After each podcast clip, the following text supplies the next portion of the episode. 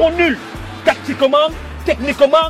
Vas-y mon petit Vas-y ou pas, on bat les couilles. Allez, second poteau Pavard Non Bonsoir à tous les amis, et oui après plusieurs années, Inside Ball revient. On est très heureux de reprendre le contenu et fier de vous présenter Tactique, le podcast dédié au football. Alors comme c'est la première émission de Tactique, je vais vous présenter un petit peu le concept de l'émission. Mais tout d'abord pour ceux qui nous découvrent, qui découvrent Inside Ball, moi c'est Sacha. Vous avez sûrement pu euh, voir ma signature sur, euh, sous quelques papiers euh, justement sur, sur le site Inside Ball. Et j'ai le, plaisir d'être à la présentation de ce nouveau podcast. Alors Tactique, c'est une bande de journalistes collègues, copains, amis, appelez-nous comme vous voulez, mais on est surtout des passionnés de football. On va débattre de tous les sujets liés à l'actualité du football, donc le championnat de Ligue 1, les Coupes d'Europe, le mercato, puisque le mercato d'été arrive incessamment sous peu. Et ce soir, pour cette grande première, je suis très content d'avoir deux grands copains. D'un côté, il y a Baptiste. Salut Baptiste. Salut Sacha. J'espère que tu vas bien Baptiste et que tu es prêt pour cette première émission. Et de l'autre côté, il y a monsieur Antoine. Salut Antoine. Salut Sacha, salut Baptiste.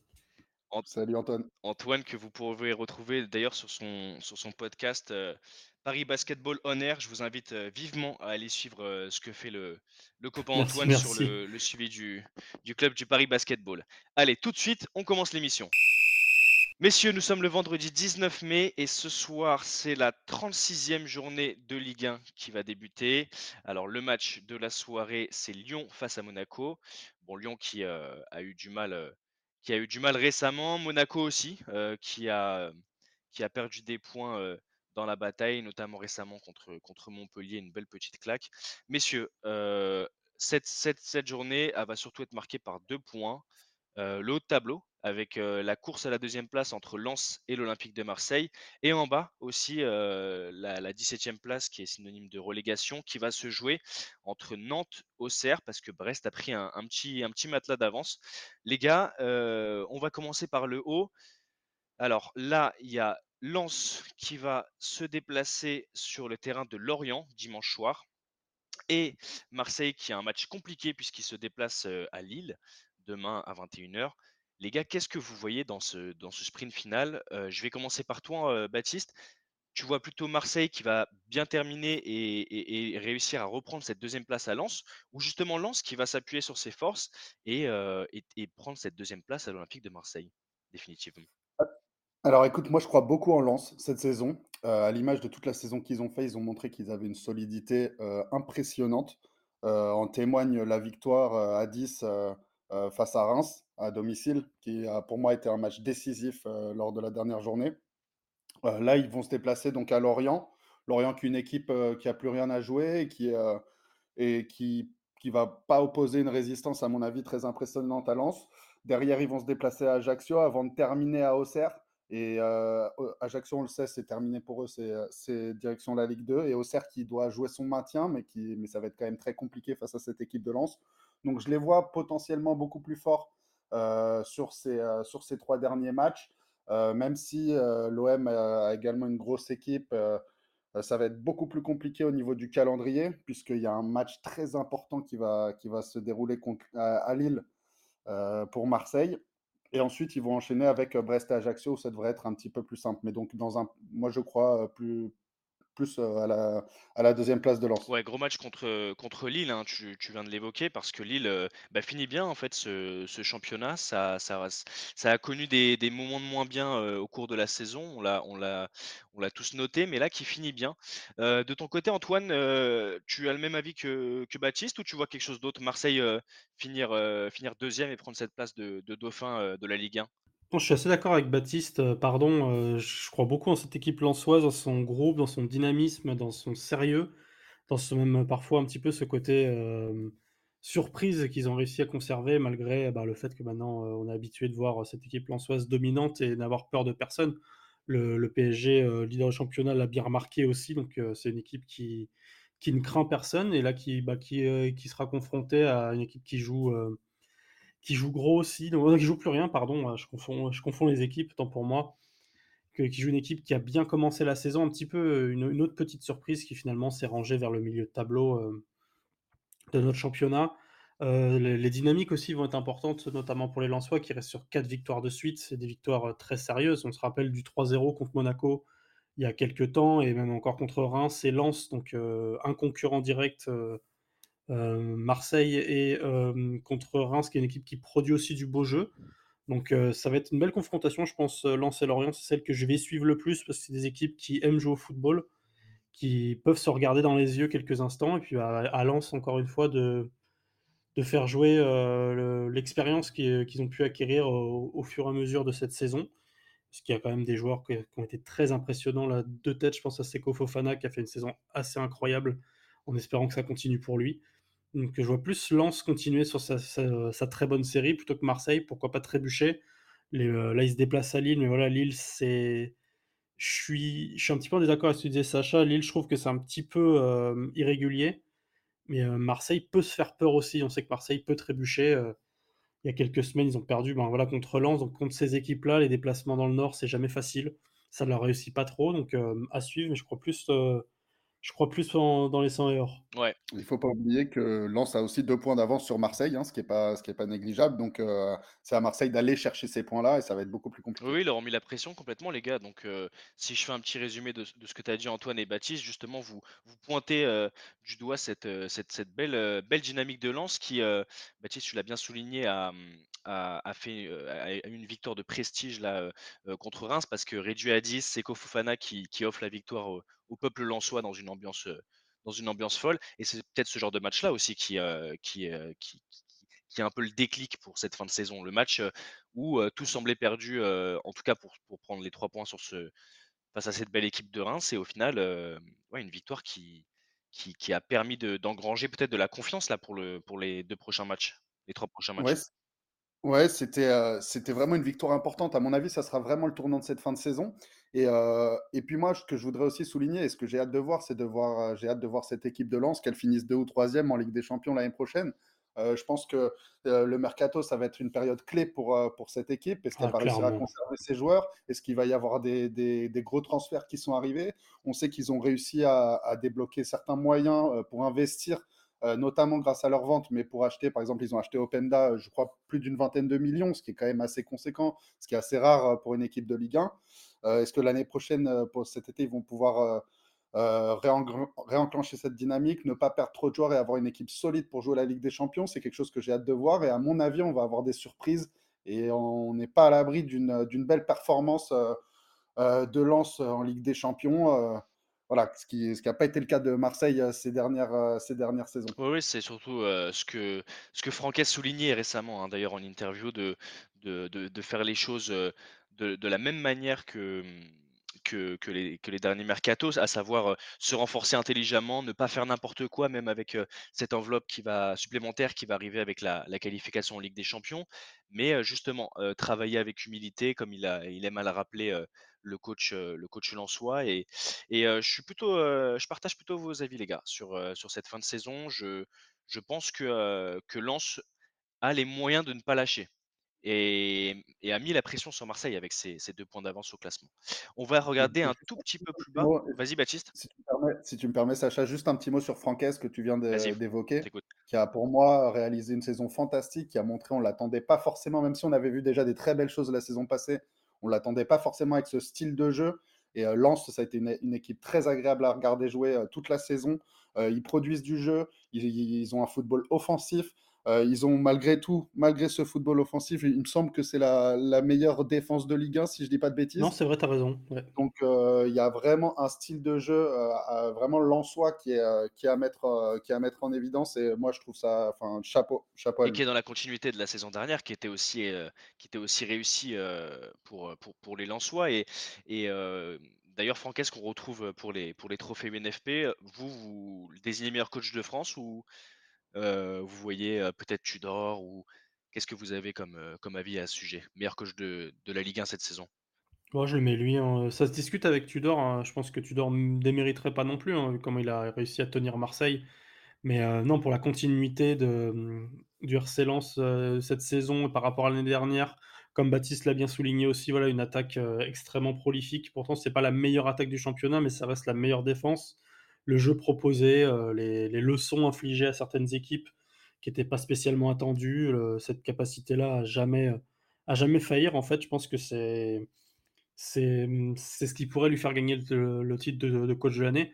Même si après, si on me dit, si on me dit, si on Tudor, je pense que ça me, je vais pas, je vais pas hurler au scandale vu la saison qu'il a faite avec Marseille.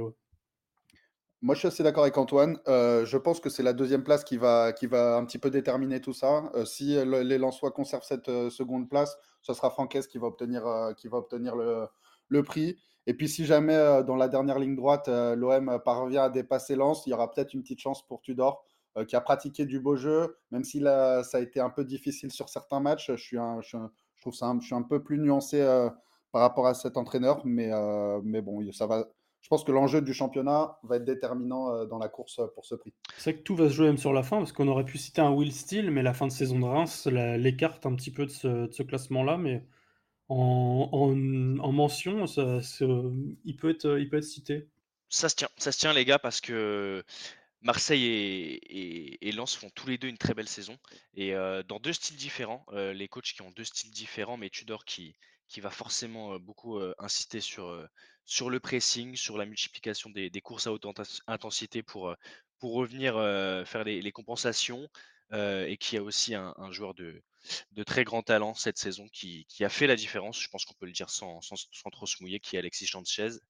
on va regarder juste en dessous les gars de Marseille, donc troisième au classement, et la bataille pour la cinquième place entre Monaco, Lille et Rennes. Rennes qui revient à un point qui est revenu à un point de, de Lille, justement, cinquième. Euh, parmi ces équipes, les gars, qu'est-ce que, Qu'est-ce que, qu'est-ce que vous avez envie de dire? Là, euh, sur les dynamiques, on a vu Monaco capable de perdre d'un, très gros score contre Montpellier, en même temps qu'il gagne le, la, journée précédente. Lille, tu pointais tout à l'heure, Antoine, l'inconsistance, mais je dirais plus l'irrégularité en fait au, terme de cette saison. Et Rennes, finalement, qui, qui arrive à, bien finir. Alors, on sait que Rennes a une, un, début, mais surtout plutôt un milieu de saison qui a, été chamboulé en fait avec la blessure de Matin Tarier qui était, on peut le dire sans, sans, trop de, crainte, le dépositaire du, jeu et on, a vraiment vu, on a vraiment vu son importance dans l'équipe justement après sa blessure. Donc voilà, qu'est-ce que vous voyez les gars sur cette, sur cette bah, la quatrième place qui, qui, profite actuellement à Monaco avec 5 points d'avance sur Lille, mais cette cinquième place aussi européenne et, qui va jouer entre, entre les deux équipes parce que Lyon a 3 points de moins que Rennes qui est cinquième, donc avec 56 points. On peut dire que Lyon est, un petit peu distancé. Je crois que pour cette journée-là qui arrive ce week-end, il y a une grosse carte à jouer pour, pour Rennes. donc ils vont se déplacer à Ajaccio. Ça a été compliqué toute la saison à l'extérieur pour Rennes, mais on peut dire qu'Ajaccio euh, bon, en termes de niveau de jeu, et puis même, ils ont un petit peu lâché euh, à ce moment-là de la saison avec la relégation. Euh, donc, je pense qu'il y a une véritable carte à jouer et il y a des points à aller chercher. il pourrait passer devant Lille, qui a donc un match compliqué, on l'a dit, contre Marseille, et qui, ça, pourrait être, ça pourrait être deux équipes qui pourraient se neutraliser. Donc, je pense qu'il y a une vraie carte à jouer pour Rennes ce week-end. Antoine? Je vois bien, euh, je vois bien Lille un petit peu se profiter en fait des calendriers des équipes. Déjà, juste pour situer, je trouve que Monaco est vraiment une équipe euh, très irrégulière, qui a eu beaucoup de difficultés, que ce soit par le coaching de, Clément et même la gestion de certains joueurs, et même bah, certaines défaites, hein, celle contre Montpellier notamment. Le match contre Lille la semaine dernière était très très compliqué à regarder, donc euh, en tant que spectateur déjà. Et au final, bah, Monaco, donc, qui est pas sur une forme euh, extrêmement, euh, extrêmement euh, va dire, vive, cette forme-là pourrait, pourrait, servir à, à Lille, puisque ben, Monaco va affronter Rennes la, semaine prochaine pour l'avant-dernière journée. Puis au final, si je dis pas de bêtises avec le calendrier que j'ai sous les yeux, Lille jouera 3 le jour de la dernière journée. C'est ça. Donc il y a quand même un calendrier. Lille, joue, Lille, Lille joue Nantes et 3. Donc il y a quand même, si, si résultat il y a contre Marseille euh, ce, week-end, il y a quand même moyen pour que ces Lillois euh, puissent, euh, puissent se hisser, pourquoi pas aller gratter, gratter la place de Monaco qui, elle est un petit peu loin quand même, tu es quand même à 5 points, qui est atteignable si, si la SM se plante, vu, leur forme en ce moment, c'est plausible. Et sachant que ces Lillois-là sont aussi capables de belles performances, par contre Ajaccio, il n'y avait plus grand-chose à jouer de par le niveau, contre Montpellier récemment aussi. Donc je, vois bien ces Lillois aller chercher quelque chose, soit, euh, soit bien conserver leur cinquième place, par, par la, chance de leur calendrier qui est un petit peu plus abordable que les deux autres et en laissant les deux autres s'entretuer entre guillemets. Donc je vois bien ces Lillois faire quelque chose, moi. Mmh. Surtout que Monaco se déplace ce soir euh, à Lyon euh, à 21h et euh, on sait qu'un déplacement à Lyon c'est jamais non plus chose aisée, même si même s'ils sont un peu plus distancés. Lyon avec du coup 3 points de moins que, que Rennes, donc ils pointent actuellement à la, 7 septième place, juste devant Clermont. ok les gars, on va redescendre un tout petit peu maintenant. tout à l'heure tu as, évoqué un match, un match face à Nantes pour Lille à l'avant-dernière journée. Donc ce sera samedi. Nantes, justement, qui est actuellement 17e, avec un tout petit peu au-dessus, la JOCR, avec un point de plus, donc 34 points. Là aussi, c'est une grosse, grosse bataille, sachant que Brest a fait la bonne opération la, journée précédente et, a un tout petit tapis de, 4 points au-dessus d'Auxerre. Donc Brest 15e, Auxerre 16e, Nantes 17e là aussi, ça va être des gros duels. des gros duels. Je prends, je prends par exemple le match qui va arriver là pour, pour Nantes samedi, qui samedi pardon. oui, c'est ça, samedi pardon, demain, qui reçoit Montpellier. on sait que depuis le, retour de Der en Montpellier, c'est une dynamique assez impressionnante et, qui, va se déplacer après à Lille pour la 37e journée et qui termine, on l'a dit, contre un, contre un Angers qui est déjà relégué et dont on, c'est les grandes difficultés, même si contre Marseille, ça a été plutôt intéressant sur certaines phases de jeu. Mais Nantes, donc, qui va avoir ces trois journées-là, et la GIA, par contre, qui va commencer dès dimanche son, son, sprint final en, recevant le Paris Saint-Germain. Et, et, puis enchaîner après face à Toulouse, qui ne joue plus rien, qui a gagné la, Coupe de France, et terminer contre Lens. Les gars, plutôt Nantes, plutôt Auxerre, quelle dynamique vous voyez pour échapper justement à la relégation cette année et prendre la, quatrième place de, de descente en Ligue 2 cette année? Alors écoute, moi de mon côté, je vais commencer par Brest. À mon avis, Brest, ils sont, ils sont à peu près sauvés, on en est à peu près sûr. Il suffirait d'aller chercher une victoire, peut-être ce week-end face à Clermont, qui est, qui est une équipe d'ailleurs dont on n'a pas parlé, mais qui, qui, joue très bien, qui pratique un beau football, c'est vrai. qui a une honorable huitième place avec 53 points pour l'instant. C'est vraiment. C'est vrai, tu as raison de le souligner, avec un travail de, de, de, Gastien qui est, qui est assez extraordinaire.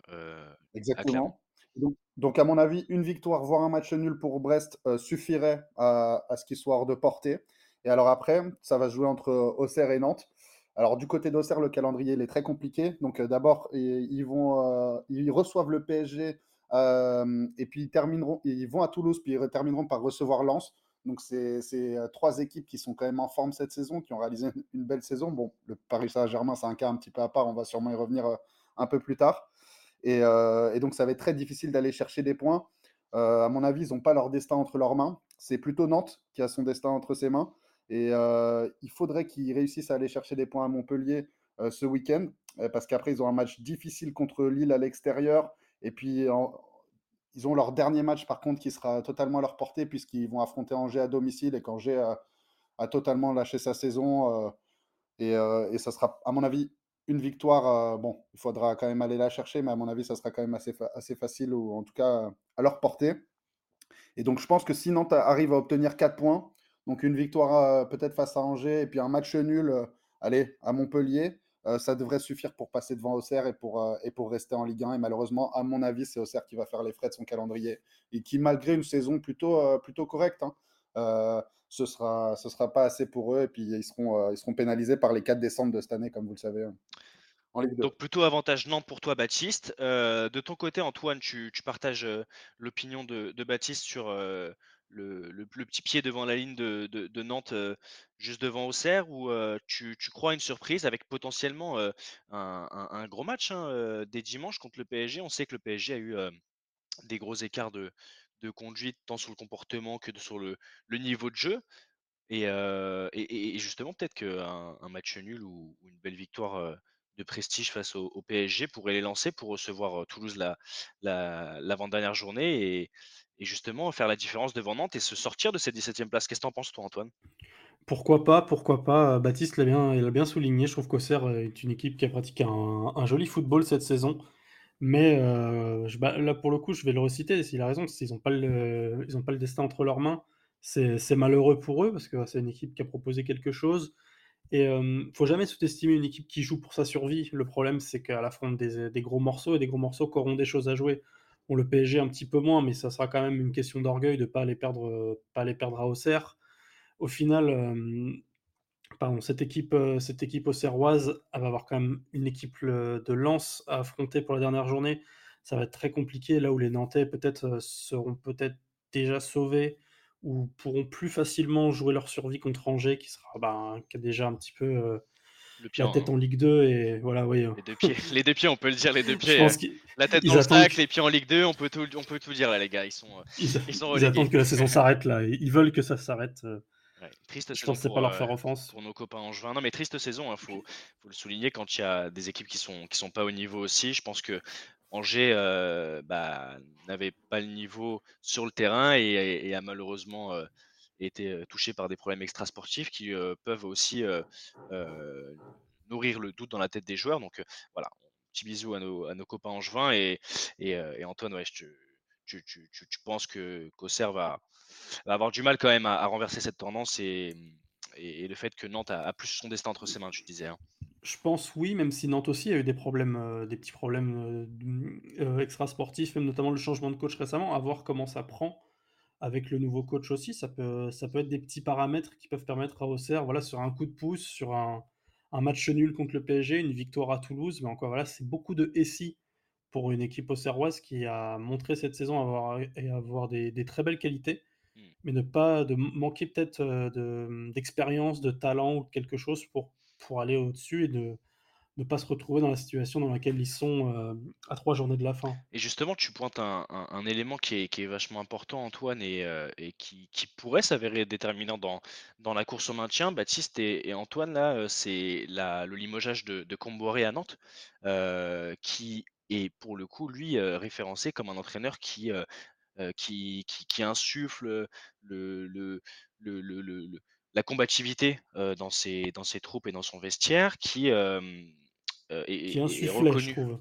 De quoi? Qui insufflait, je trouve que je pense qu'on a compris que c'était peut-être. C'est fini pour toi? Ouais, je pense que c'est fini un peu comme Pascal Duprat. c'est fini maintenant, ça va être la Ligue 2 ou, autre chose, mais j'ai du mal, j'ai du mal à l'imaginer reprendre une équipe de Ligue 1 après ce qui se passe maintenant. Ça marche, c'est ton avis, ouais.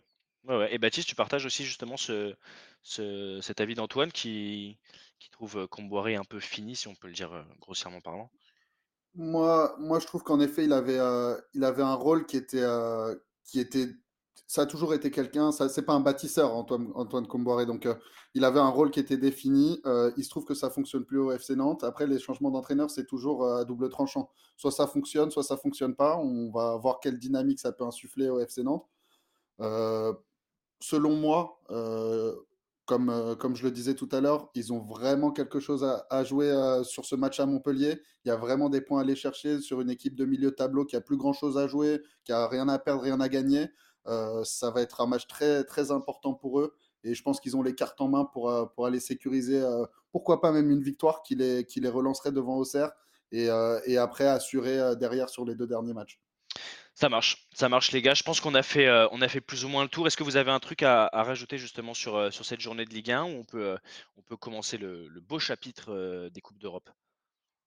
Alors écoute, moi je te dis juste une petite parenthèse tout à l'heure sur, sur la Coupe d'Europe. L'année prochaine, donc on risque de se retrouver avec donc Monaco, à mon avis, moi qui jouera l'Europa League. À mon avis, c'est à peu près sécurisé parce qu'ils ont quand même 5 points d'avance. Et même si j'étais d'accord avec ton analyse, Antoine, sur le fait qu'ils ont une saison totalement irrégulière et qu'on sait, on sait pas vraiment ce qui peut se passer à, chaque journée avec l'AS Monaco. Je pense qu'ils vont, ils vont jouer euh, l'Europa League et j'ai hâte de les voir. Ça serait intéressant qu'on ait une équipe, euh, une équipe française qui aille loin euh, en, Europa League la saison prochaine. voilà, c'est une, une, une, compétition cette année qui a été très intéressante, où il y a eu des gros matchs qui ont été joués. là, on se retrouve avec une finale dont on va en parler entre, le, entre Séville et la, et la Roma. Euh, c'est des clubs qui la jouent, qui ont envie de la gagner. Moi, j'aimerais bien qu'il y ait un représentant de la Ligue 1 qui, qui pour une fois, se donne dans cette compétition. Ça me, ça me ferait plaisir. et puis après, avoir entre, entre Lille et Rennes, euh, pourquoi pas Lyon hein, Il ne faut pas les oublier pour, euh, pour la, la Conférence League. Et, et ça, c'est une, équipe, une compétition qui est totalement à la portée de ces équipes-là. je veux dire, une victoire dans cette compétition, c'est totalement jouable. On l'a vu avec Nice qui, qui, a, qui, a, une grosse désillusion cette année dans la compétition, mais, mais voilà moi, je, je voudrais, euh, je voudrais un beau parcours de ces équipes-là en, en, Europe la, la, saison prochaine. Baptiste, je pense que on peut le dire, tactique porte très bien son nom, puisque tu viens de me faire une super passe en retrait devant les cages, j'ai plus qu'à pousser la balle.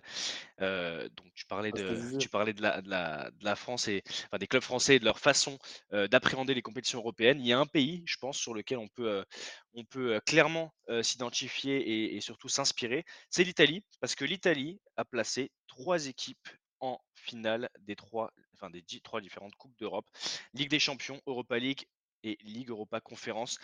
Les gars, on va commencer par la Ligue des Champions. Donc, on connaît désormais la finale du 10 juin. Ce sera Manchester City face à l'Inter. Alors, City qui s'est euh, euh, facilement euh, débarrassé du Real Madrid au match retour avec un, score de 4-0 et le match allait le, le score plus serré de 1 partout. Et de l'autre côté, l'Inter qui s'est débarrassé de son, meilleur ennemi, son pire ami, son, rival, le Milan. 2-0 au match aller avec un score assez sécurisé assez, rapidement avec le but de Dzeko sur, une belle reprise de volée sur corner et une belle perforation de défense avant la 20e minute de jeu et qui assure le travail pour le match retour, donc 1-0 face au Milan. Les gars, on va commencer par City. Euh, et après, on parlera de, évidemment de, l'équipe italienne de l'Inter qui fait à la fois une bonne saison en Serie A et, surtout un, beau parcours en, Ligue des Champions. Les gars, City, euh, on s'attendait à un match euh, splendide sur le match retour et on l'a eu en fait, mais ça a tourné dans un sens, celui de, des hommes de Pep Guardiola. Alors écoute, moi je suis, entièrement d'accord. évidemment, pour moi, cette équipe de City, elle était, c'était le favori de ce match. Euh, même si on ne sait jamais avec le Real Madrid, on, les, a, on connus faire des, euh, des retournements de situation assez impressionnants, même ne serait-ce que la saison passée. Euh, mais ce que je dois dire, c'est que même en étant favori et même en s'attendant à un gros match, ils m'ont complètement impressionné. Ils ont fait une prestation absolument incroyable. J'avais jamais vu le Real souffrir de cette manière-là.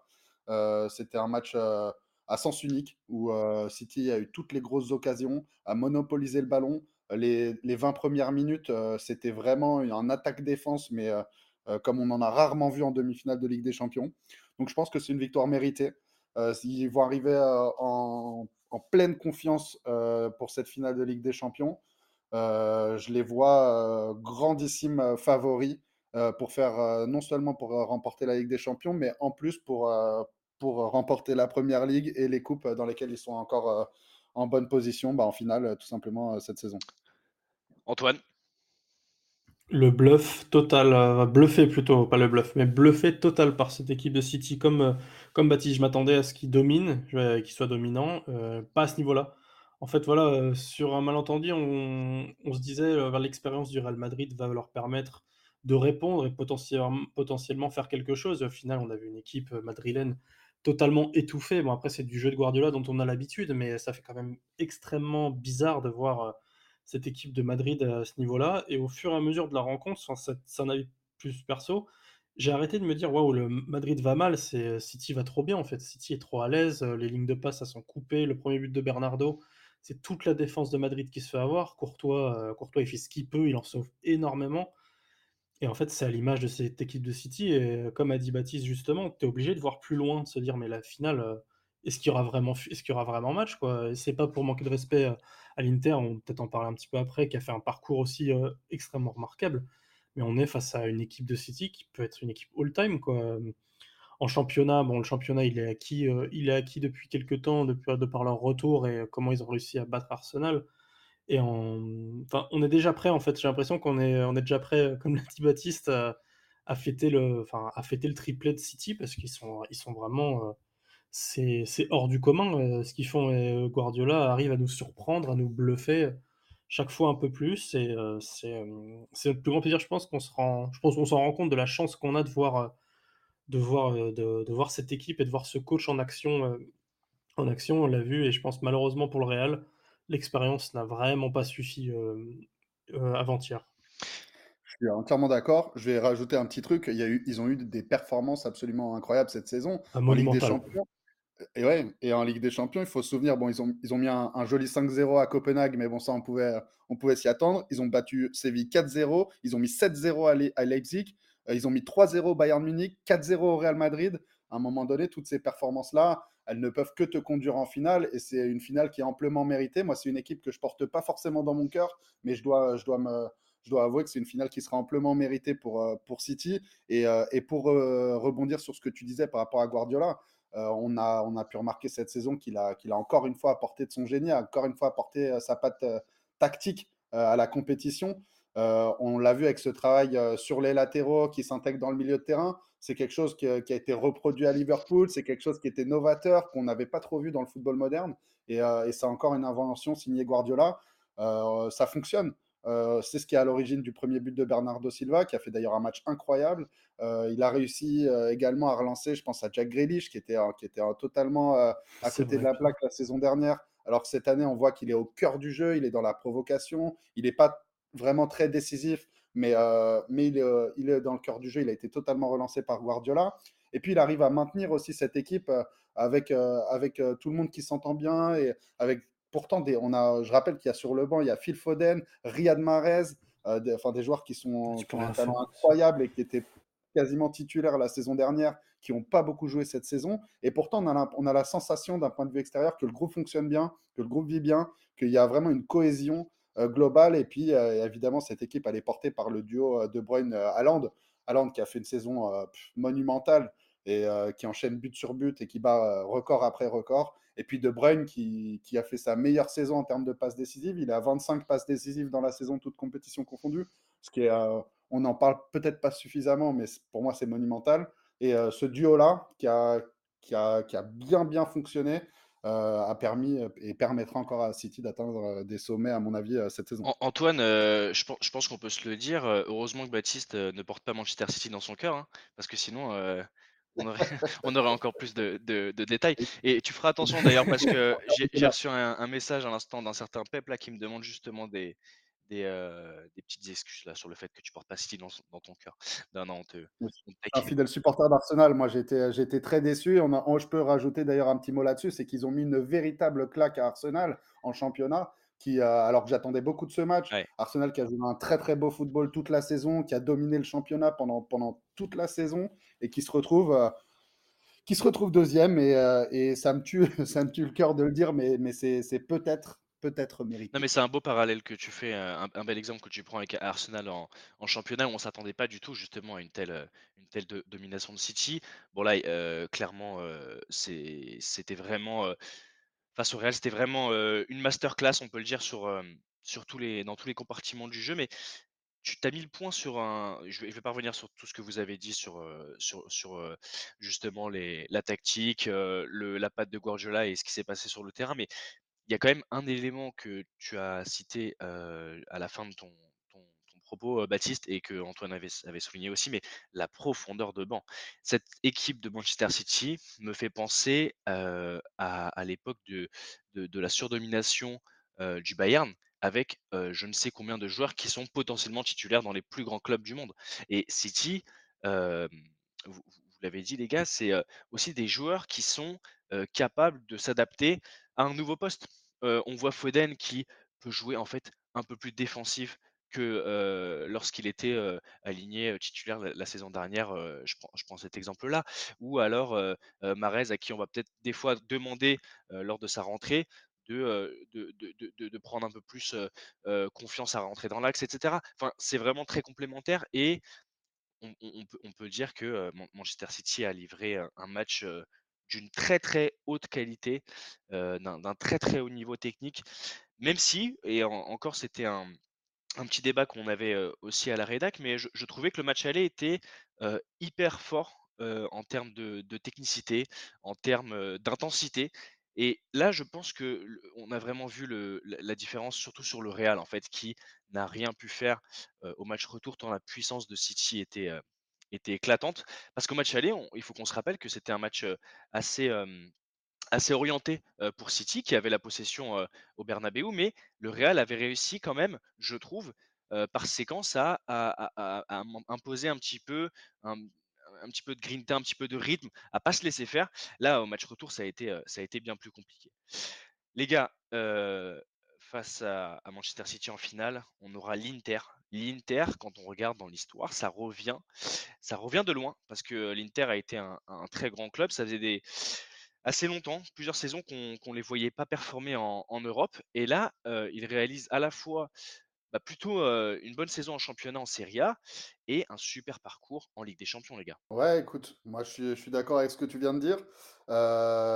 écoute, l'Inter, ils, sont en train de réussir leur saison, ça c'est une certitude. Et, ils ont été impressionnants pour ce qui est, pour moi, leur véritable premier gros défi en, Ligue des Champions, parce qu'ils ont, même si je renie rien à leur parcours, ça quand même, ça n'a pas été le parcours le plus compliqué euh, donc ils ont affronté Benfica et, euh, et, Porto. et, Porto. Hmm.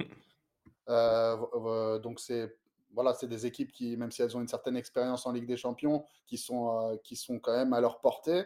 Et, et, donc, je tiens quand même à saluer, à, saluer, à saluer le travail de cette équipe qui a, qui a, pour moi pas volé sa place en finale de Ligue des Champions. Et je tiens à faire une petite aparté sur le FC Barcelone qui doit s'en mordre les doigts parce que euh, s'ils avaient réussi à terminer deuxième de leur groupe, euh, comme c'était largement possible, ils auraient pu euh, facilement, je pense, aussi accéder à cette finale compte tenu des oppositions que, que l'Inter a affrontées.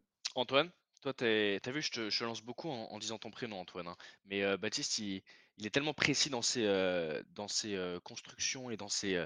Ah, c'est football caviar. C'est football caviar. Là. En fait, j'ai juste envie de faire des petites déviations, tu vois, à l'extérieur du pied pour te lancer. Je prends des notes. Hein. Non, non, c'est, euh, on, est, on est très content euh, pour ce, premier épisode de Tactique d'avoir, d'avoir Baptiste et Antoine. Antoine, du coup, c'est vrai ce que dit Baptiste sur le fait que l'Inter n'a pas non plus ni tapé le Bayern, ni tapé le Real ou le Paris Saint-Germain. Mais Benfica et Porto, c'est deux gros clients en Europe. c'était des matchs qu'il fallait gagner, ce qu'ils ont fait. Et. et ou du moins même match nul contre, on se rappelle, hein, contre le Benfica, le, fameux 3-3, qui était un super match, hein, une belle intensité. Et, ça signe quand même le retour de, de, l'Inter sur, le, sur le, plus haut niveau, avec, bah, moi je retiendrai aussi une attaque qui, qui est un peu déstabilisante. Hein. C'est-à-dire que Lautaro Martinez, bah, quel joueur Quand Lukaku rentre, ok. Et, et, la complémentarité avec, je viens d'avoir un trou sur le. Euh, mais le, celui, qui est rentré, euh, celui qui est rentré à la toute fin, euh, j'ai plus le, le, nom en tête. Euh, je sais pas si vous allez le. Correa, c'est Correa, Joaquin Correa. Joaquin Correa, merci. Oui, argentin. Bon, on peut, on peut, Moi, je suis d'accord. Je suis d'accord avec toi. Et puis, je, tiens à souligner qu'à mon avis, l'attaque, elle est. bon, ils ont des très bons attaquants. Là, Lautaro Martinez qui a fait une grande saison. Encore une fois, Lukaku, qui, où on avait beaucoup d'attentes sur lui, qui a finalement été sur le banc toute la saison. Euh, ce qui n'était pas forcément prévisible. On ne savait pas comment ça allait se passer. Et puis, et puis à chaque fois qu'il est rentré, il a été décisif, il a apporté euh, euh, par rapport à ses qualités physiques et puis, en marquant des buts. Mais moi, cette équipe, je trouve qu'elle a été très, très solide au milieu de terrain, surtout. il y a eu donc Mikitarian, Chalanoglu et Barella qui, qui forment un milieu très solide. c'est une équipe qui sait souffrir, qui sait faire le dos rond, qui n'a pas toujours la possession de balle.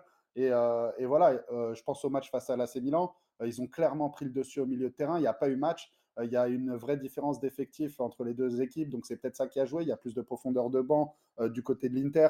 Et puis, il y a même des joueurs qui ont peut-être une qualité supérieure dans le 11 titulaire. mais voilà, pour moi, c'est là, c'est au milieu de terrain que se situe leur véritable force, avec, avec une défense qui est aussi relativement solide et un gardien. ils ont été chercher Onana, qui fait beaucoup de bien. Euh, à mon avis, euh, à cette équipe euh, également. Qui a à la fois un très bon jeu sur sa ligne, mais qui a aussi une super relance au pied. Et j'aime bien souligner les, qualités des gardiens, puisque c'est des postes qui sont très personnels en fait, très personnels parce que tu peux faire des fois une petite erreur de, pied, ça arrivé à, tout le monde, hein. c'est arrivé à Courtois qui a été monstrueux dans, l'autre match sur sa ligne qui a fait des arrêts incroyables. Mais Onana, je, suis vraiment, je suis vraiment bluffé, je suis vraiment bluffé de, On savait que c'était un bon gardien, mais honnêtement, très, très très bonne saison avec, avec l'Inter. Antoine, tu avais quelque chose à rajouter ou on peut passer à l'Europa League? Non, petite chose à rajouter, oui, c'est une finale qui serait inédite aussi qui sera inédite aussi. Ça fait, ça fait toujours plaisir de voir des équipes qui se sont jamais affrontées à l'échelle européenne à ce niveau-là en plus. Euh, même la dernière fois qu'on a assisté à une rencontre entre un Italien et un Anglais en Ligue des Champions, c'était en 2007, si je dis pas de bêtises. Liverpool-Milan. Peut-être que, Mmh. peut que je me trompe, mais. Non, c'est ça. Non, non, c'était celle-là. Donc, non, c'est le côté affiche. Il y a un peu ce côté David contre Goliath, mais enfin, David a quand même de très Ouais. beaux arguments, qui est très intéressant au final. Baptiste a bien souligné le côté un petit peu, le côté dur de cette équipe de l'Inter qui sera pas négligé. On sait que c'est une équipe qui a du cœur aussi, donc peut-être que le cœur pourra pourra permettre de de d'outrepasser une domination, une domination de City. Parce que, je pense que sans se voiler la face, tout le monde voit City ou la plupart des gens voient City l'emporter. Mais, cette équipe d'Inter, elle a des arguments en espérant que ça se termine pas en en 3-0 très rapidement et qu'on puisse voir une belle confrontation. sinon, c'est à peu près tout sur cette, belle, belle affiche inédite. Ouais, je Ouais, je vas-y, rajouterais vas-y, un petit mot, si tu me le permets Sacha, c'est que, en effet, City part largement favori, mais heu, l'Inter a des arguments et notamment l'expérience. L'Inter, c'est une équipe qui a déjà joué des finales, qui a une expérience européenne très importante, un petit peu moins sur les dernières années, mais qui a déjà vécu ce genre de moment et et à l'image d'un Real Madrid, heu, sur des finales comme ça, on ne sait jamais ce qui peut se passer. On sait que City va dominer, on sait que l'Inter va jouer en contre, mais ils ont les à la fois les joueurs et à la fois la la capacité tactique pour, heu, pour aborder ce match, heu, en en en parfaite connaissance de cause et puis sur une finale, tout est possible. Ça fait un peu bateau et un peu cliché de dire ça, mais moi je je je dis attention, vrai. même si, heu, même si City part grand grand, enfin grand favori, attention à l'Inter qui peut nous la jouer à l'italienne et nous, nous provoquer une petite surprise en allant, en allant chercher un petit résultat. Non, non, mais c'est vrai les gars, de vous vous avez très bien de rappeler ça et heu, une finale, un match sec, heu, on sait très bien qu'avec l'enjeu, c'est, heu, c'est toujours ouvert. Il peut tout se passer dans une finale, c'est 90 minutes plus si affinité avec les prolongations et les tirs au but, mais dans une finale, il peut tout se passer et d'ailleurs, j'en profite les gars pour vous demander vos pronostics. Bon, d'ici, la finale, on aura, l'occasion de reparler de ce match-là. Forcément, ce sera un petit peu le fil rouge, de nos émissions quand s'approchera les les que ce soit les rumeurs de composition, que ce soit les petites infos s'il y a, heu, on le souhaite pas évi évidemment, mais des pépins physiques ou des remaniements des 2 effectifs. Mais, heu, vos pronostics comme ça secs, heu, Antoine, qu'est-ce que tu vois pour cette, finale, City-Inter? Bah, je vois bien un 2-1 City. Je pense que le facteur X de la rencontre, il est pas City, il est plus à l'Inter. C'est Lautaro Martinez. S'il est vraiment en forme, ça peut, ça peut jouer dans la faveur de l'Inter, mais je vois quand même City l'emporter au final. euh, bah, la profondeur de banc, comme l'a dit Baptiste tout à l'heure, euh, à l'usure en fait. Ouais. Et toi, Baptiste? Alors moi, heu, de mon côté, même si, comme je viens de le dire, je une finale, c'est jamais joué Je sens la comme je viens je de le sens dire, la dinguerie arriver. sentiments. J'ai 4-0 direct, allez. J'ai bien peur d'un petit 3-0 pour Manchester Je City, sentais. J'étais pas loin.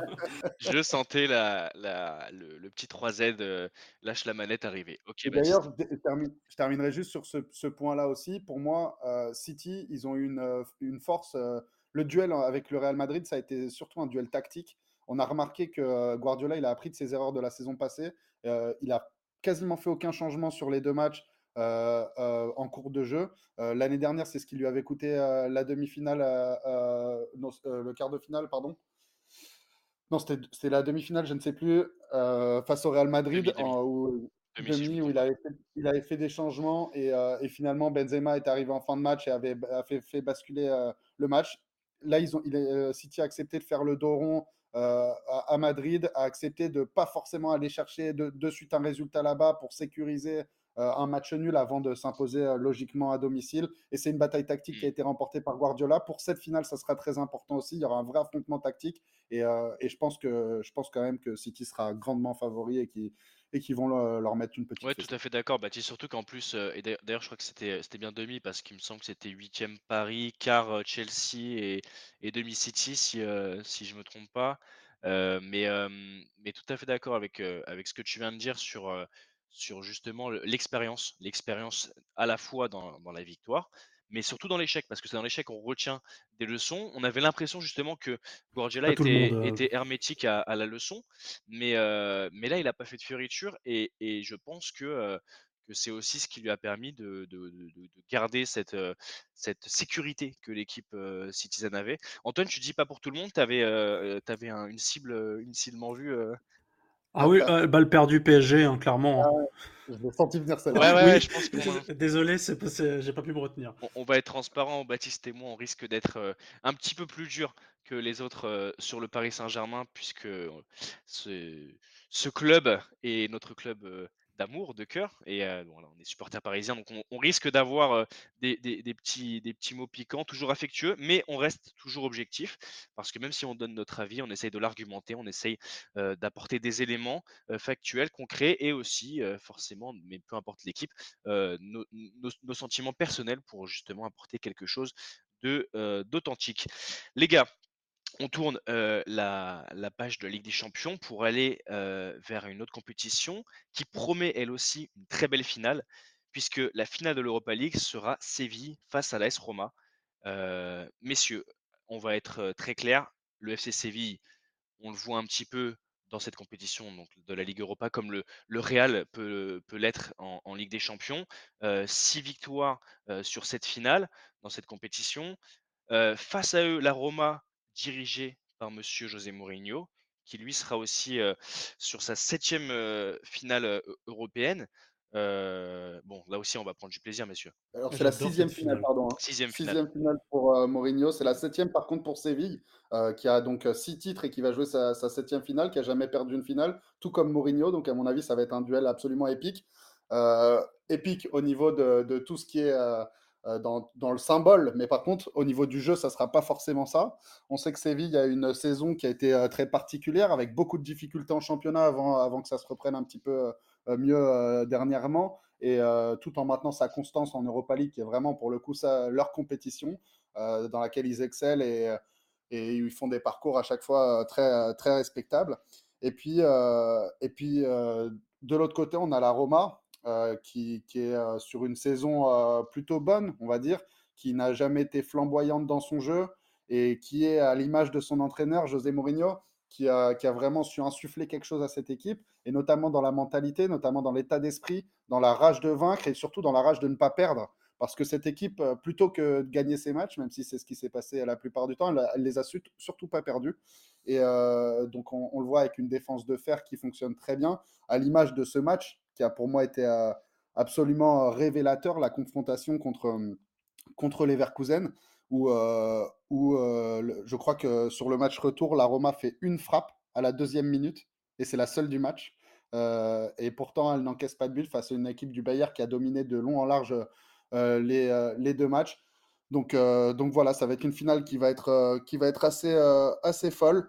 Et, j'ai hâte de la regarder personnellement. Ouais, ouais, comme tu dis, une grosse solidité de, de, la Roma qui, qui gagne justement en, score cumulé 1-0 face au Bayer Leverkusen. C'est cette demi-finale avant de se, qualifier face à Séville. Antoine, tu retiendras quoi, toi le, la bonne, comme le, le, bon parcours et la bonne saison dans son ensemble de, de l'AS Roma qui est actuellement sixième, de Serie A? Ouais. Donc qui peut aussi prétendre aller chercher une, cinquième place.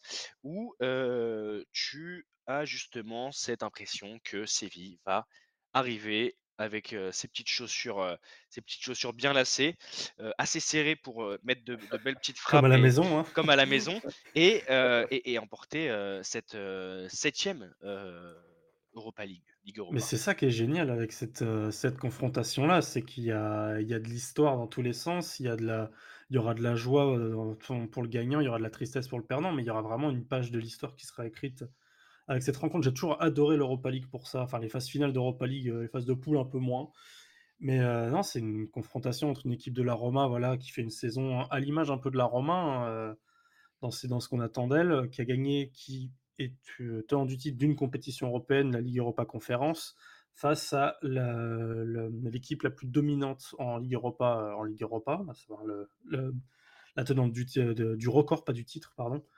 Donc c'est ça qui est intéressant, et puis surtout, comme l'a dit Baptiste, c'est deux chocs de, jeu aussi entre une équipe de la, Roma qui est plus dans du caractère, et c'est même super intéressant ce qu'il a souligné, il y a plein d'équipes qui sont comme ça, ou plein de coachs du moins qui sont comme ça, qui inculquent à leurs équipes pas la, soif de gagner, mais la haine de la défaite. Et ça, c'est vrai que Mourinho fait partie de ces coachs-là, comme euh, je pense à Didier Deschamps, comme ça, face à une équipe de Séville qui est bourrée de caractère aussi, mais différente, plus explosive. On l'a vu contre la Juve hier, qui est remplie de joueurs d'expérience, ou des, mecs qu'on pensait en fin de carrière qui se retrouvent à jouer à Séville, à jouer leur, leur meilleur football, ou un très beau football du moins. C'est rempli de talent. Il y a, a, que des belles choses en fait pour faire de cette affiche-là une, une, belle rencontre. Donc c'est vraiment ces deux équipes d'Europa League, je trouve, et c'est pas du tout méprisant quand je dis ça, parce que c'est une compétition qui, qui a toujours offert de, très belles prestations, de très belles rencontres, notamment en finale. Donc c'est ça va être très très compliqué d'aborder cette rencontre ou de donner un pronostic comme on a pu le faire, par exemple pour le Inter City, qui est un petit peu plus facile à, à pronostiquer. Cette rencontre-là, c'est c'est deux chocs, euh, deux chocs, ouais, deux chocs de, de, style. Il y a plein, il y a plein de choses à dire. Moi de mon côté, je vais, euh, je vais, je vais rendre hommage à, à Brice qui, euh, qui a fait en fait le pilote de l'émission tactique, du podcast tactique, et je lui en remercie d'ailleurs pour cette, euh, euh, belle émission qui ne sortira jamais, mais que nous, on aura le plaisir de, de réécouter, de commenter.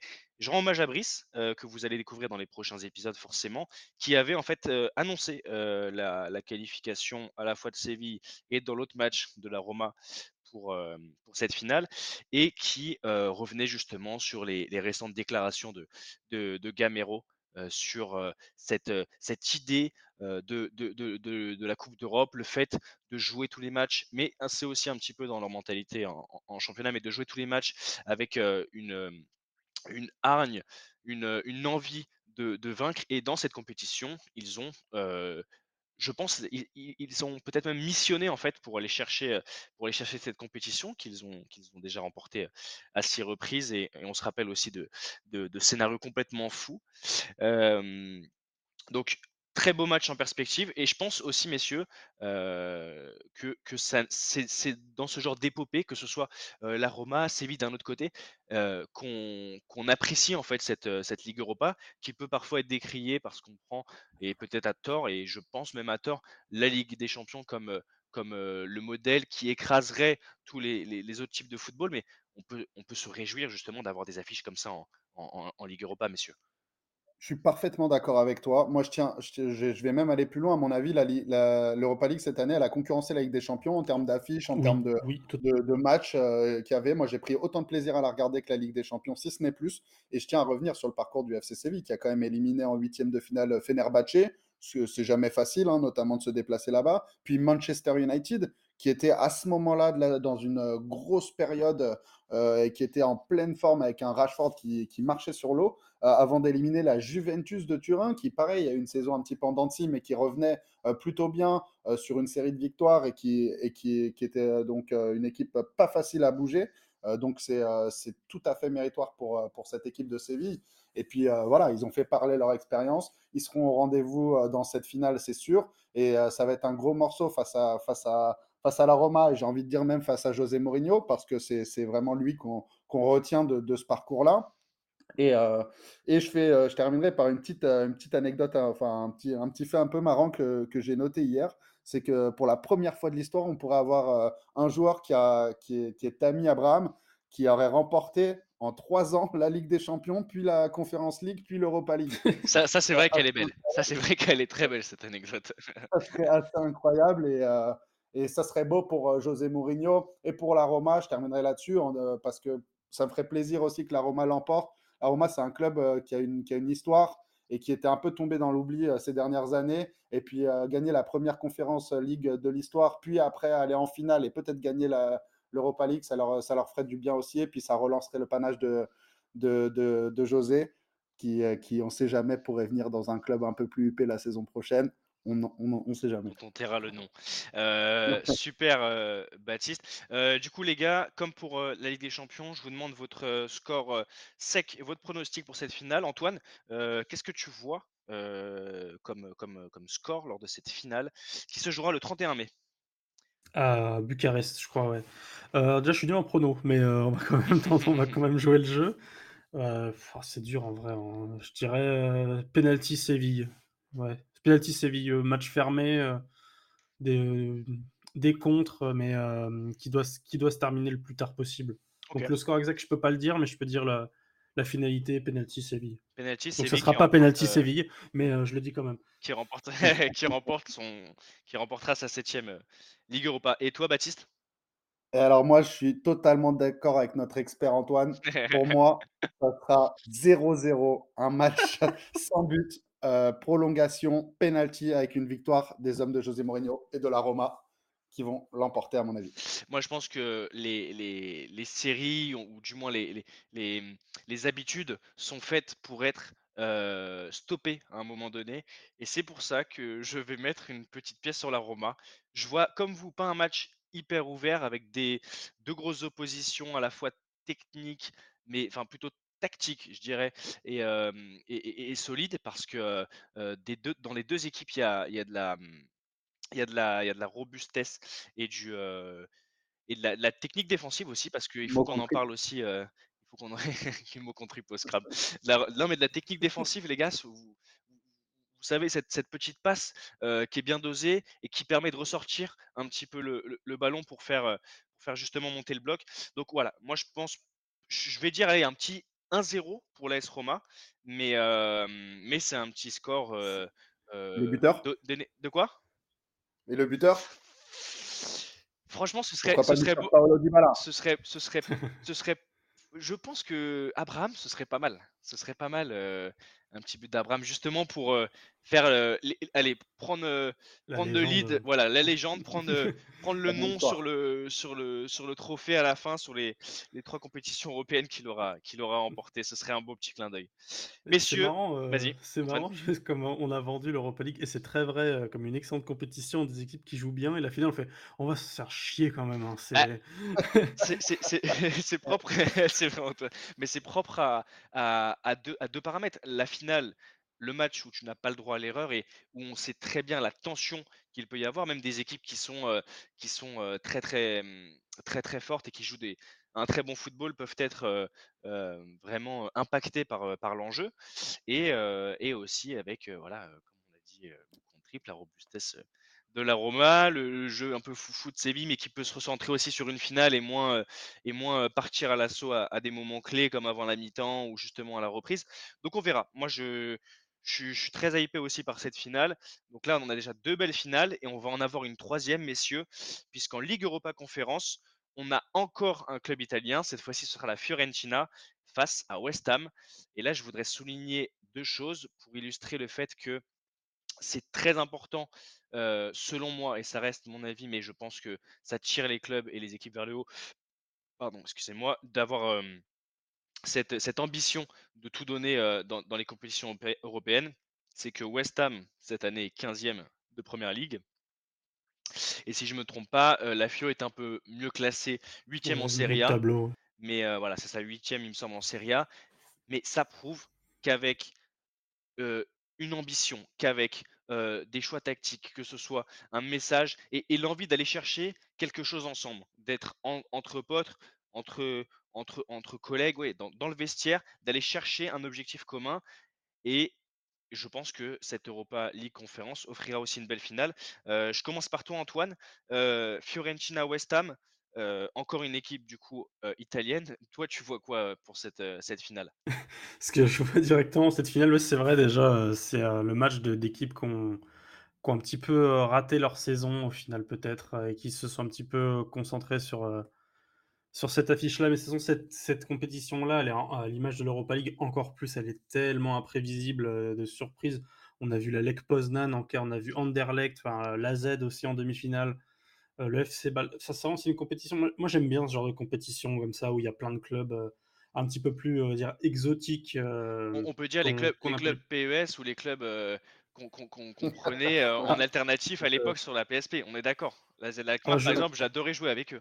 Ah bah, en tant que joueur de football manager, moi, c'est, la compète de rêve. Hein. C'est clairement c'est la, c'est celle qu'on veut tous gagner. Hein. Mais euh, non, que dire cette affiche-là, bah, elle est, franchement, elle est, elle est, euh, elle est inédite. Oui, je pense qu'il n'y a jamais eu Fiorentina West Ham en finale de Coupe d'Europe, ni même en Coupe d'Europe peut-être. Je n'ai pas tellement le souvenir du passé. Euh, si je crois que West Ham a gagné une Coupe d'Europe. Mais comment? Il y a 33 ans, si je dis pas de conneries. Ah, je crois que ça, oui, ils en ont bien gagné une du coup. Ouais, c'est tellement imprévisible en fait, c'est des styles totalement opposés, d'équipes qui ont galéré toute la saison et qui ont eu des parcours en en coupe d'Europe, bien différents. Après cette équipe de West Ham, elle est, elle est, bah, à l'image de à l'image de, de, pas mal d'équipes anglaises. C'est une équipe qui est remplie de joueurs de talent, qui a mis beaucoup d'argent dans, son effectif et qui, ben, après, c'est la, force de ce que, ce que fait la première ligue.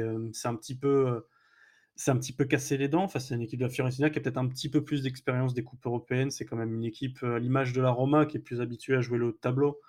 Donc ça va, ça va être une, ça va être une belle confrontation. Je sais pas trop quoi en penser, pour être tout à fait honnête. Euh, que ce soit techniquement, parce que j'ai plus suivi West Ham que la Fiorentina. Donc euh, je demande à voir. Franchement, je pense que je pourrais regarder ça avec attention et euh, sans, sans en attendre ni de l'un ni de l'autre. Je pense que je vais laisser ma surprise faire la suite. Ok, Baptiste? Ouais, alors pour moi, West Ham, c'était le grandissime favori de la compétition. Euh, il y a un vrai écart, euh, comme, euh, comme tu l'as bien dit, Antoine. Il y, y a des équipes un petit peu exotiques qui viennent de tous les championnats. Et on va pas dire que le niveau football a été forcément incroyable. Donc il y avait vraiment un écart de niveau et qui est aussi matérialisé par l'écart de budget, puisque West Ham a un budget qui n'est sans aucune mesure par rapport à tous les autres clubs qui jouent cette compétition. Donc c'est logique qu'ils arrivent en finale. Il y a eu, un, il y a eu une petite frayeur, hein, on va dire face à, Alkmaar qui, fait une très bonne saison. Ça a été un match un petit peu, un petit peu difficile, mais ils arrivent en finale et, c'est mérité. Pour moi, ça reste quand même le favori de cette compétition. Et en face, la Fiorentina, moi, je suis pas tout à fait d'accord avec toi, Antoine. Je trouve que là, sur le coup, je trouve qu'ils font une bonne saison parce que, bon, certes, ils sont dans le ventre mou, mais huitième place, c'est pas si mauvais dans un championnat qui est très relevé cette année avec des grosses équipes qui fonctionnent très bien. Ça, je te l'accorde, ça. Et, en plus, ils sont en finale de Coupe d'Italie aussi. Euh, il ne faut pas l'oublier. Et, euh, et ça, ça leur donne deux finales à jouer, une finale européenne et une finale de coupe. Et si jamais ils venaient à, à, l'emporter dans l'une des deux, je pense que ça serait une, belle saison pour la Fiorentina, euh, qui a un budget inférieur à celui de West Ham et qui a des moyens inférieurs, qui a des joueurs de qualité. Hein. Je pense à Gonzalez, le petit Argentin là, qui, est, qui est pas mauvais, ou à, ou qui est, qui est venu de notre Ligue 1 pour, pour arriver dans cette équipe. Et, euh, et donc, euh, donc, à mon avis, ça serait une belle opposition. Et euh, je vois quand même West Ham s'en sortir. Non, non, mais c'est vrai ce que tu dis, Baptiste, sur, sur, sur, la saison en, général de la FIO, parce qu'il y a encore 2-3 saisons, on aurait peut-être pu penser, et, je pense que c'est ça aussi, Antoine, que, que, que, tu as pensé en fait par, par, rapport à ce classement, que 8 place finalement en Serie A, c'était pas top. Parce que comme, comme on a on, le, voit en fait chaque week-end justement en championnat italien mais aussi avec les épopées européennes des équipes, le, le, le, championnat italien c'est très très très largement amélioré sur, sur pas mal de points. Et je pense que si les si les, les, clubs agissent avec, avec intelligence pour garder les meilleurs éléments, renforcer les équipes, éviter à tout prix de faire ce qu'on peut avoir dans certains de nos clubs français, à savoir du, trading bête et méchant. Je pense que la Serie A n'est pas morte. Elle avait eu un, petit coup de boost là il y a quelques, quelques années avec les retours de Milan, les retours de la Juve aussi. Mais je pense que je pense que, que la FIO peut justement prendre cette finale comme un, tremplin pour, pour peut-être la saison prochaine et surtout une finale, on, sait, on le sait très bien les gars, ça, se, ça, ça, ne se joue pas, ça se gagne, même si, et vous l'avez tous les deux très bien souligné, avec Declan Rice, avec Antonio devant, Lucas Paqueta qui faisait les, les, belles heures de l'Olympique lyonnais, on peut dire que West Ham a une équipe très très costaude pour, pour remporter cette, cette, cette Ligue Europa Conférence.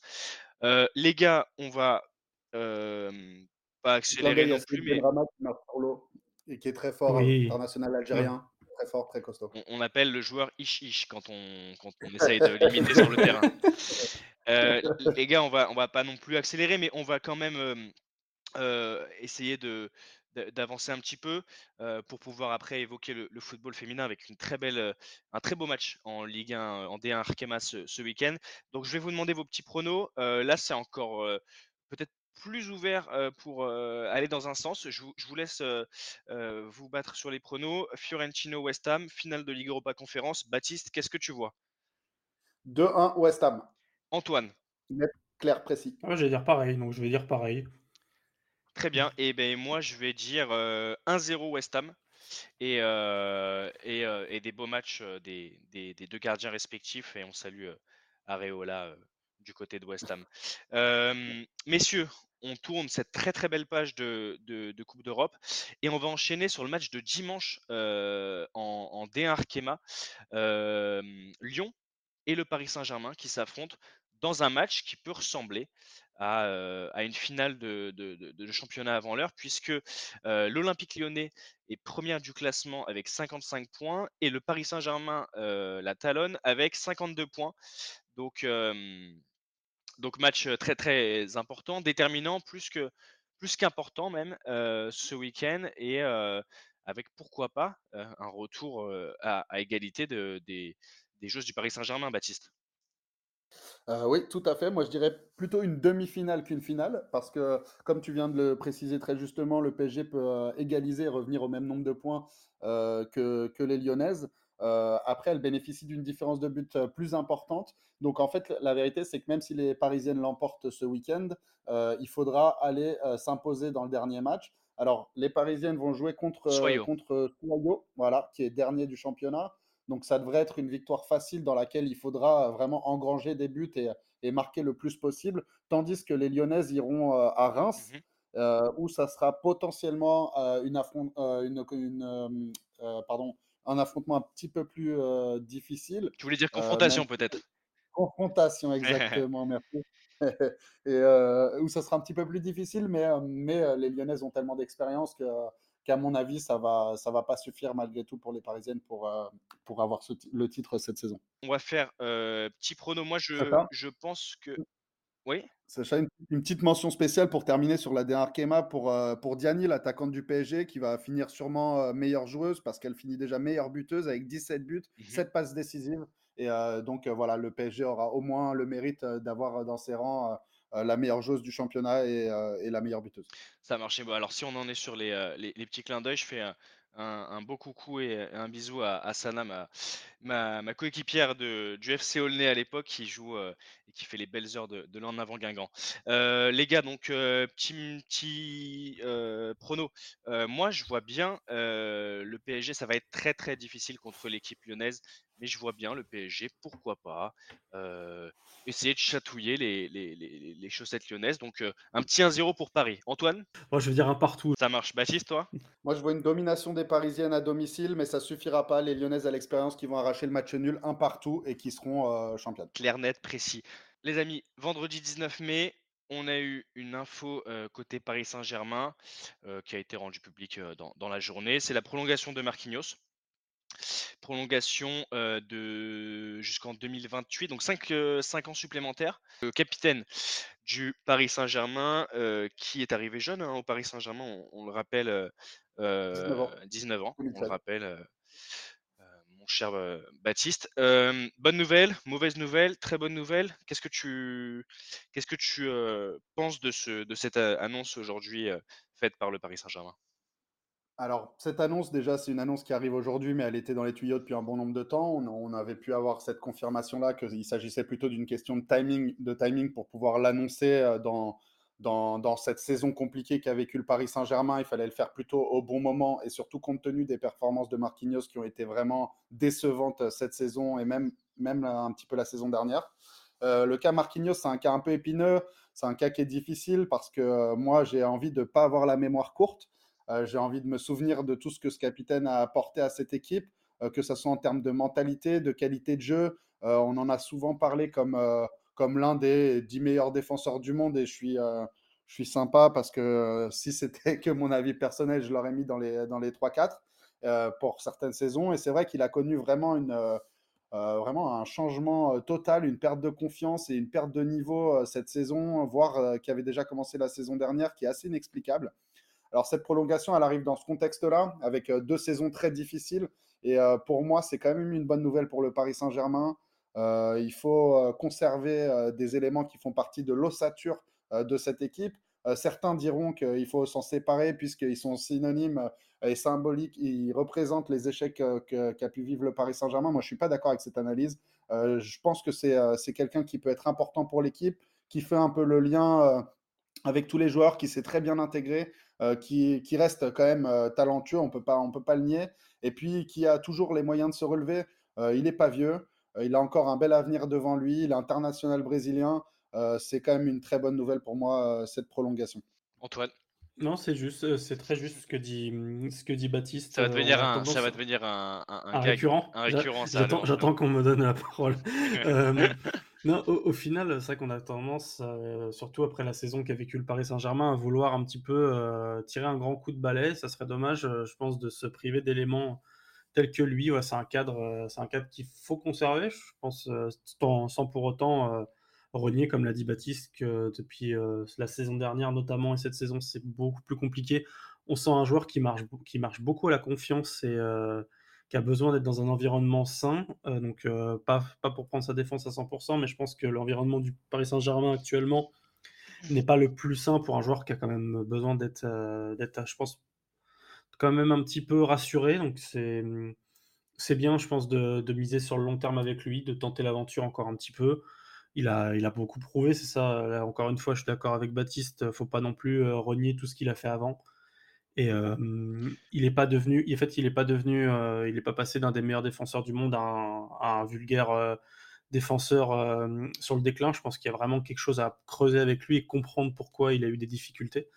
Donc c'est bien de lui faire confiance. Je pense que c'est un joueur qui, qui justement pourra potentiellement la rendre cette confiance si si le cadre autour de lui enfin, lui, lui en offre l'opportunité. Donc c'était, bien, je trouve, de, continuer l'aventure avec lui. On peut pas sans plus séparer tout le monde euh, et commencer la saison prochaine avec, euh, avec quatre joueurs, ça serait totalement irréaliste. Si on fait la synthèse, les gars, euh, sur vos deux avis, c'est, assez. juste, c'est complémentaire et je, vais, et rebondir sur ce que tu disais Antoine justement concernant l'état d'esprit de Marquinhos c'est le fait qu'il a besoin, je pense, d'évoluer dans un, environnement sain à l'ombre des, polémiques et, et de tout ce qui peut se faire au, Paris Saint-Germain. Et Dieu sait qu'il y a eu des, des, affaires cette année. on ne va pas toutes les lister. On n'aurait pas assez de, de, de, place sur Spotify, sur Deezer et sur toutes les plateformes qui vont héberger euh, Tactique pour en parler. Mais voilà, pour, pour revenir à, à, ce que tu disais sur Marquinhos, ce qui m'avait un peu marqué, c'était la déclaration sur, sur le fait que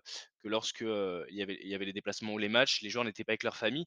Et en fait, c'était un peu symptomatique du fait que Marquinhos n'était pas psychologiquement au top à ce moment-là. Alors, peut-être lié justement aux diverses frasques de ses, compères, que ce soit Neymar, peut-être des petites tensions dans le vestiaire. On sait que ça a pas tout été, que tout n'a pas été impeccable cette année au PSG, mais je le, trouve un peu mieux là sur les, derniers matchs.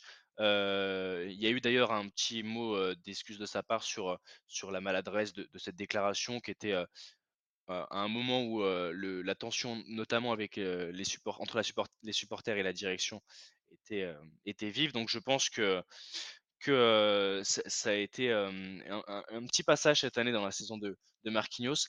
Après, sur le joueur et sur la prolongation, moi j'ai toujours été fan de, de, sa capacité d'adaptation, de son humilité et du, du, de la marge de progression qu'avait ce joueur dès son arrivée au Paris Saint-Germain, son évolution à côté de, aux côtés de Thiago Silva au Monstro qui était qui était très intéressante et qui a su, au fur et à mesure et, au, fil du temps, prendre le, leadership jusqu'à devenir le capitaine, toujours souriant, qui a su s'adapter à, l'environnement parisien, surtout, je trouve, à, l'acclimatation avec les, tribunes, puisque il est dans l'échange, il a toujours été représentant des supporters. Donc voilà, dans, l'absolu, moi je trouve que c'est une, très bonne nouvelle. Là où je place le, le petit bémol, ce sera sur, la durée.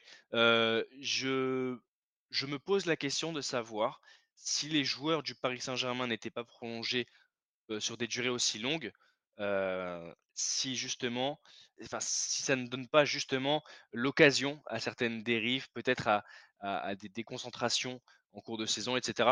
J'aurais préféré deux ans, deux ans de, prolongation, quitte à le re-signer dans deux ans. Mais voilà, pour, pour, pour Marquinhos, c'était la petite information du jour. Je ne sais pas si les gars, vous voulez compléter un tout petit je, peu? Je veux, bien dire un petit mot, je veux bien dire un petit mot sur ce que tu viens de dire. En effet, sur la prolongation, il faut savoir qu'il y a l'aspect comptable. Hein. Si, si, le club prolonge aussi sur des durées comme ça, c'est pour, pour l'inscrire dans le bilan comptable et pour pouvoir lisser les salaires qui sont très importants. Donc ça compte aussi, c'est une des raisons pour lesquelles ils sont prolongés sur des durées aussi, aussi importantes. Et, et, une dernière chose, pour, pour en terminer sur Marquinhos, c'est que L'équipe du le, football, c'est un sport collectif. Euh, l'équipe du PSG cette année, elle tourne pas. Elle a joué, euh, une a réalisé une des, plus mauvaises saisons depuis euh, l'ère Qatari. Et, et, il va y avoir beaucoup de changements. L'entraîneur va s'en aller très probablement. Messi va s'en aller très probablement. on parle de, de, de, potentiel départ pour Neymar, pour Verratti. À un moment donné, on peut pas perdre tout le monde. Il faut garder, il faut garder une ossature. Et Marquinhos, surtout dans le secteur défensif où on n'a pas non plus, c'est pas non plus la voilà, c'est pas la c'est pas la garde rapprochée. Hein. On n'est pas on n'est pas on n'est pas super euh, serein à ce niveau-là. Euh, donc, euh, je trouve que c'est important de le garder pour pouvoir reconstruire avec lui et, et, faire des bonnes choses la saison prochaine. C'est très juste et peut-être aussi recentrer, parce que tu as évoqué un point qui est, qui est, fondamental sur le fait de lisser les salaires justement sur des, des, contrats plus longs afin d'éviter des, des, de trop grandes dépenses sur des courtes durées pour le, pour le club. Mais bon, c'est vrai que moi, des fois, j'ai tendance à oublier que qu'on pourrait avoir dans un monde bien particulier des problèmes d'argent en Paris Saint-Germain.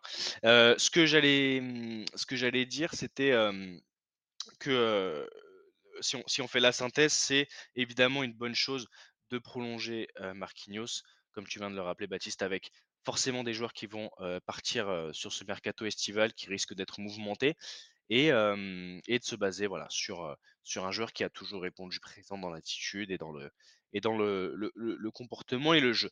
on va finir cette émission, cette grande et belle émission, cette, cette, première émission de, de Tactique, notre podcast football par Inside Ball. Et ce soir, on va rendre hommage aux clubs italiens qui ont fait des très belles performances en Coupe d'Europe on l'a dit tout à l'heure dans notre grand chapitre sur les, coupes, les, les coupes européennes. Pardon. Et ce soir, on vient de parler du Paris Saint-Germain. Le quiz, messieurs, entre Monsieur Antoine à gauche et Monsieur Baptiste à droite, ça va être le, les joueurs du Paris Saint-Germain, les joueurs italiens qui sont passés par le Paris Saint-Germain, enfin toute époque confondue, pardon. Donc on va commencer euh, si tu veux bien. Euh, il n'y en a pas eu énormément. Hein. Il n'y en a pas eu énormément, mais il y en a eu quand même quelques-uns. Antoine, je te, je te donne la main en premier parce que Baptiste a peut-être un avantage sur ce quiz et j'essaierai de, de, euh, de, résoudre ce souci avec potentiellement un quiz sur Liverpool dans, dans quelques épisodes. Ouais, il faudra inviter, je pense, à certains peut-être chroniqueurs qui seront très intéressés aussi. j'en ai pas énormément en tête. Hein. Là, je suis en train de réfléchir. Là, j'en ai deux. Euh, allez, vas-y, je te laisse commencer. on va faire le plus facile, on va faire euh, Marco Verratti. On va faire le plus, le plus légendaire, Gianluigi Buffon. Voilà. Euh, on va. Alessandro Florenzi. Ah, ah Je l'ai entendu récemment dans un podcast, c'est pour ça que ça revient aussi vite. Donnarumma. Donnarumma, on est très, très gardien côté, côté là, ça... Putain, alors là. C'est vrai qu'il n'a pas eu 10. C'est il y en a eu plein. Non, on n'a pas eu plein, faut pas déconner. Non, mais moi j'en ai encore deux, trois autres. j'en ai un autre. Plus Marco Simone. Oui. Ah ouais. Merci. Bonne soirée, salut. Ah non, un autre. moi je vais les gardiens avec Sirigu. Hein. Sirigu, ça va. Euh, Moiskin. Oui. Ah ouais. Thiago Mota. Ah, ça va être dur. Thiago Mota, je note en même temps, hein, comme ça je regarde. et alors là? Et là, voilà, maintenant. Est-ce qu'il en reste au moins? Je sais pas. Il en reste. Il en reste beaucoup? Il en reste euh, là comme ça, euh, je peux en avoir euh, un sur deux, mais ouais, il en reste. il en reste, il en reste. C'est dur, c'est dur comme on invente des. Enfin, on modifie la nationalité des gens. J'allais mettre un argentin, italien, mais ça marche pas. Non, moi j'en ai plus honnêtement. Je sais pas qui, qui a d'autres. Là, je suis en train de réfléchir. franchement. T'es sûr que t'en as, as d'autres, euh, Sacha? J'en ai au moins un autre. Je, je vous laisse encore un ah tout petit peu réfléchir et après je vous donnerai attends, le. donne-moi un indice. C'est, euh, c'est des vieux ou. euh, De quoi? C'est des vieux ou euh, c'est quelle époque? Donne-nous un petit indice Ouais.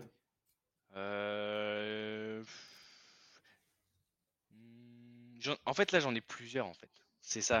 Ah que, ouais. Italien, italien ou. euh, Parce que moi j'ai des Argentins là. Ah ouais, argentin, ouais, là, là, j'en ai l'appel. Oui, oui, des Argentins, je pense que. En fait, j'essaye de, de, de, de chercher mes mots pour pas vous donner euh, euh, trop d'indices, mais. Ah, euh, Air Qatari ou pas? Avant, il y en a Non, un. Air Qatari, il n'y en a pas. Air Qatari, il n'y en a pas. Non, il n'y en a plus. le saurais. Ouais, si c'est avant, je suis en train de réfléchir. Euh, non. Marco Simone, c'était très bien trouvé. Ah, J'ai des blasts, j'ai des blasts qui me ressortent. Je sais pas pourquoi je pense à David Rosenal qui a rien à voir avec l'Italie. Ah mais oui. euh, tu sais, c'est vraiment à ce moment-là ils apparaissent. Ouais. Je pensais à Carlos Bianchi, mais pareil, rien à voir. Bah, Est-ce que genre euh, Baratelli c'est un franco-italien ou c'est un italien? Ah, bonne question. le gardien Baratelli, euh, Dominique de son prénom, non, il était. euh, Ouais, français, je, niçois. je- ouais, je préfère Bon, les gars, je, les gars, je vous ai chambré depuis tout à l'heure parce que j'essayais de chercher euh, lâchement sur internet, voir s'il y avait pas un, d'autres un. Non, non, non. J'avais, j'avais beaucoup de. J'en- avais un qui, euh, qui, euh, qui a tout d'un Brésil, qui a tout d'un, d'un Italien, mais euh, qui n'est pas, euh, qui n'est pas italien et je pense que Ah, vous Ricardi le trouver. Bah non, c'était plutôt euh, Monsieur Leonardo. Leonardo qui. Ah, euh, Ah oui, c'est vrai. ah, en fait, il est, Ouais. il est, il est, euh, il est italien euh, depuis 2008, mais il a joué surtout pour la sélection brésilienne, donc euh, ça aurait été un L'inverse de petit peu Thiago le, cheat. L'inverse de Thiago Motta. Oui, je crois qu'il l'a eu en, dans les années, enfin, juste avant de, de- d'arriver euh, au Paris Saint-Germain, après 2007, je crois, 2008, il doit avoir la, la nationalité de mémoire. Bon, messieurs, en tout cas, c'était un plaisir. Euh, on décrète pas de vainqueur, comme c'était la première, c'était euh, le tour de chauffe. On fera les Australiens la prochaine On fois. fera les Australiens de, du, Les Australiens de on fera les Australiens de, de Gank la prochaine fois. Non, messieurs, Bah euh, merci beaucoup. Merci Baptiste. C'était un Merci plaisir de t'avoir euh, sur Tactique, le premier épisode euh, qui sera en ligne dès ce soir. Antoine, merci beaucoup. Mais merci à toi, merci à vous. C'était un, un grand, grand, grand plaisir. Et euh, on se dit à très bientôt, euh, à la semaine prochaine, pour tous nos, nos nouveaux auditeurs euh, sur Tactique, le podcast dédié au football par Inside Ball. Merci, messieurs. Salut à toi. Ciao. Salut.